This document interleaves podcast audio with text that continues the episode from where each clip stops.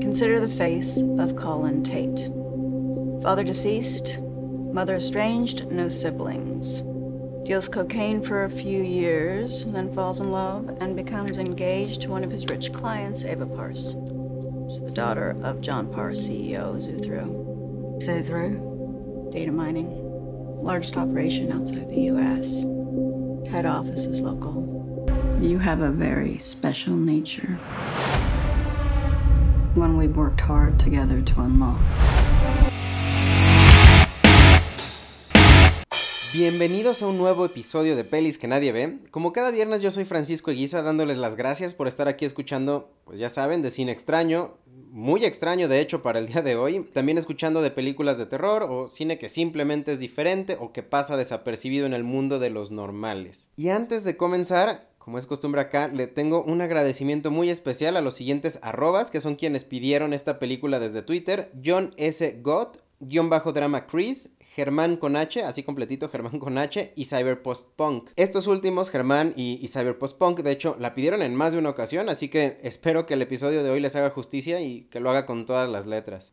Entonces, la película del día de hoy es Possessor de Brandon Cronenberg. Sí, es el hijo de, del Cronenberg que todos conocemos, pero para mí fue la mejor película de horror del año pasado. Para muchos, pues ni siquiera es horror, sino más bien un thriller sci-fi. Yo podría argumentar en, en ese caso que entra en el subgénero del horror, así que, pues bueno, como es bastante complejo de catalogar esta película, es igual de complejo analizarla. Así que voy a comenzar ya mismo para poder respetar este tiempo de 15 minutos o menos. Y vamos a empezar con la premisa. En muy pocas palabras, esta película, como es costumbre en, en el podcast, Possessor nos cuenta la historia de Tasia, una asesina a sueldo que, como método, posee a las personas cercanas a su víctima y ya dentro de sus mentes pues cumple con su objetivo de matarlas y completar su misión literalmente suicidando a su poseído, es decir, mata a las personas y se suicida y sale de ese trance o sale de esa posesión para continuar siendo Tasia. Y ya, con eso creo que de por sí suena bastante raro, así que voy a comenzar a desarrollar la película con un personaje primordial para su análisis, o al menos así lo pienso yo, que es la jefa de Tasia, la dueña de este método de posesión para convertirte en asesino.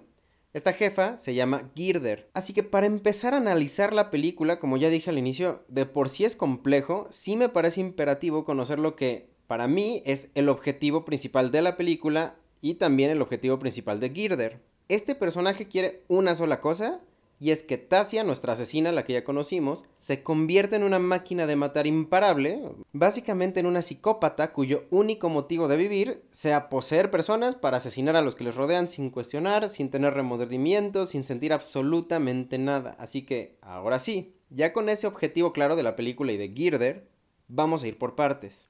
La película comienza con Tasia cumpliendo un asesinato, el primero que vemos en pantalla, y cuando lo termina y sale de la posesión, que pues no es más esta posesión y, y estas, este método no es más que un sistema tecnológico que le permite controlar la mente de sus poseídos, entonces su jefa Girder se da cuenta de dos cosas. Uno es que su empleada ya no está siguiendo los protocolos ni las indicaciones de ella, y número dos, que su empleada pues sigue mostrando sentimientos humanos o emociones convencionales. Remordimiento, digamos. Y así es como vamos desmenuzando lo que vemos en pantalla. Tasia lleva ya mucho tiempo trabajando como asesina, pero oh sorpresa para nosotros como audiencia, Tasia también es una mujer común y corriente. O sea, claro, fuera de que masacra güeyes por dinero, ella tiene su propia familia, tiene un esposo, tiene un hijo.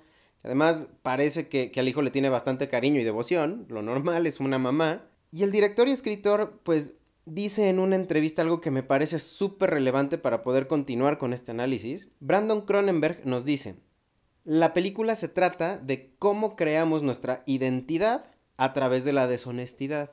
Y esta frase por sí sola creo que explica muchísimo de todo lo que vamos a ver en la película, de todo lo que vemos en la película. El director simplemente dice que, bueno, en su película al menos, todo lo que somos y todo lo que presentamos al mundo se soporta con un solo pilar y ese pilar es la mentira. Y desde lo que ya les conté, estamos ya viendo dos mentiras súper claras en esta película. Tasia, uno, es deshonesta con su familia, con su esposo y con su hijo, porque pues ellos no saben ni tienen la más puta idea que la mamá pues la mamá de la casa se la pasa degollando güeyes y matando gente. Girder, por otro lado, es súper deshonesta con Tasia porque nunca le dice que su verdadero objetivo es deshumanizarla y convertirla en esta máquina de matar sin emociones. Y si me empiezo a ver un poquito más filosófico, hasta el director está siendo bastante deshonesto con nosotros porque nos presenta una historia sin decirnos hasta el último segundo de la película sus verdaderas intenciones. Ya les voy a platicar de ello, pero es súper claro. Porque aquí entonces llega un personaje adicional a la pantalla. Él es Colin, el yerno de la que va a ser la nueva víctima de Tasia y Girder, que pues será poseído para entonces matar uno a su prometida y dos a su suegro. En la película todo va normal, Tasia lo posee y empieza pues su vida en la mente de Colin, hace todo lo que haría Colin, llega el momento del asesinato, hasta aquí seguimos bien y cuando es ahora turno de suicidar a Colin, o sea, de terminar la misión, Tasia no lo logra. Y entonces, ¿qué pasa? Llega una guerra de identidades entre Colin y Tasia, porque pues Colin sí empieza a, a llegar a la superficie de su mente, pelear contra Tasia, que también sigue en su mente, y pues creo que esto en la película es completamente relevante, pero para este episodio sí que me lo voy a saltar y les voy a decir por qué. Lo que nosotros vemos como guerra de identidades en la pantalla, en la película, sirve más bien para empezar a adicionar detalles a lo que yo ya dije al inicio de este episodio. El objetivo de Girder, la jefa de Tasia, esta persona que la quiere convertir en una máquina inhumana de matar sin emociones y sin remordimientos.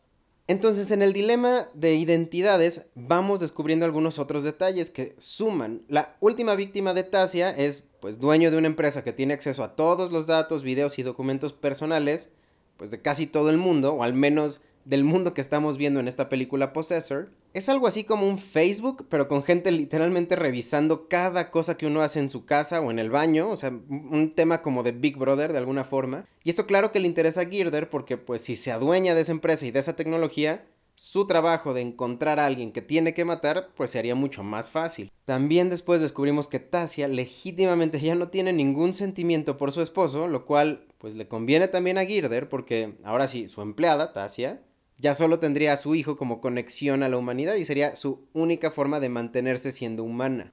Y peculiar además, y bueno además, porque Possessor, mientras va desarrollando esta historia, mientras va desarrollando lo que les cuento, es una película, la verdad, preciosa. Tiene una manufactura técnica que yo creo que es casi perfecta. Tiene encuadres súper imponentes, filtros saturadísimos, ya saben, en rojo, en azul. Y claro, teniendo este apellido de Cronenberg en los créditos, también tiene estas secuencias de body horror perfectamente bien integradas en la historia. Se siente súper orgánico el body horror. Pues como una película fuera de la violencia tan explícita y gráfica que la acompaña, yo creo que Possessor es en verdad una belleza cinematográfica. Es decir, parafraseando, o sea, no es solamente complejidad y tecnología por pura hueva como lo fue Tenet de Christopher Nolan, y lo digo otra vez, a mí Tenet se me hizo una completa porquería de película. Possessor sí que es una obra mayor del género y no tengo lugar a dudas. Y vaya, todo este desarrollo que ya les conté está lleno de sí estos detalles relevantes que a grandes rasgos lo único que están haciendo es poner la mesa para el desenlace tan majestuoso y tan grande de la película. Y aquí viene la alerta de spoilers. Si no han visto Possessor, de verdad les recomiendo que lo hagan. Creo que no es una película para todos, y lo digo con todas las letras, pero también creo que, pues sí, todos les podrían encontrar al menos un logro mayor, así sea técnico o de contenido. Eso a pesar de que también cualquier persona le puede adjuntar algunas quejas a la película. Pero aún con eso, completamente recomendable, vayan a verla. Y así que, ahora sí, spoiler. Mencioné ya dos veces la deshonestidad y el objetivo final de Girder. Les mencioné que el director además se reserva esta verdad hasta el último segundo de la película. Sigue la lucha de identidades entre Colin y Tasia y el desenlace es tal cual llega Colin a la casa de Tasia, mata al esposo, el hijo de Tasia entonces mata a Colin porque claro, o sea, ve que un tipo, quién sabe quién, entra a la casa, mata a su papá, entonces él toma un cuchillo y se lo clava a Colin en el cuello y justo antes de morir, Colin pues un poco en esa misma batalla, siendo Tasia y siendo Colin, le dispara al hijo. Al despertar de la posesión, Tasia ve que Girder pues estaba poseyendo al hijo para salvarla, y básicamente en una nota súper ambigua y perturbadora, termina la película.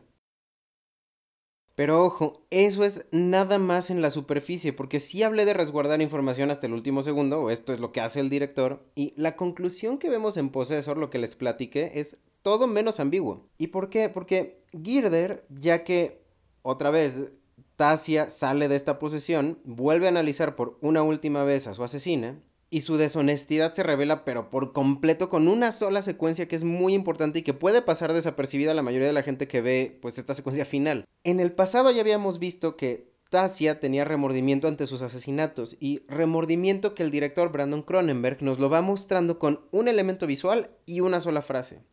Estos son una mariposa y la frase es siento culpa. Ahora, en este último momento de Possessor, en este último análisis que le hace Girder a Tasia, vemos una vez más el elemento visual que es la mariposa, pero Tasia ya no reacciona con ninguna emoción, o sea, queda completamente neutra. Entonces Girder sonríe, se acaba la película, los créditos ruedan.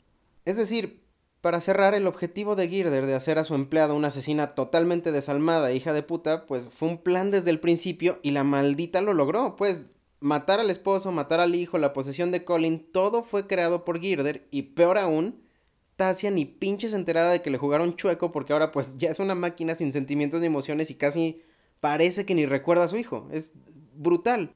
Un poco, digo, en el episodio 23 hablamos de Eden Lake y, de su final perturbador y de cómo ganan los hillbillies de, de acá de Londres, pero pues esto es muy similar, aunque aquí un poquito más críptico, o sea, no se entiende desde el vamos, pero en Possessor literal, el villano gana la película y se lleva las palmas. Lo que la verdad se siente como una patada en los dientes para la audiencia, la neta, porque llevamos todo el tiempo pasando tanto con Colin como con Tasia y por un lado pues Colin obviamente se muere, lo mata el hijo y Tasia resulta pues ya convertirse en esta máquina que no tiene ni siquiera memoria, es horrible. Así que, en fin, digo, este ya es la conclusión de la película ya lo dije, vean Possessor y si ya la vieron, revisítenla con esta visión o con esta lectura que les estoy dando sobre cómo el plan de Girder es desde el principio lo que va a reinar en la película. Seguramente creo que le tomarán un poquito mejor sabor.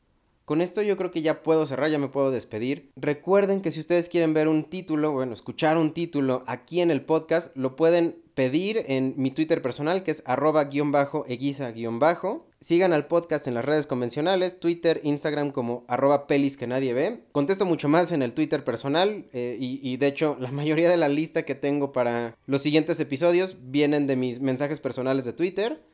Lo repito, arroba guion bajo eguiza guion bajo con Z, eguiza. Nuevamente, muchas gracias queridos escuchas sigan siendo raros. Yo soy Francisco Eguiza y esto fue Pelis que nadie.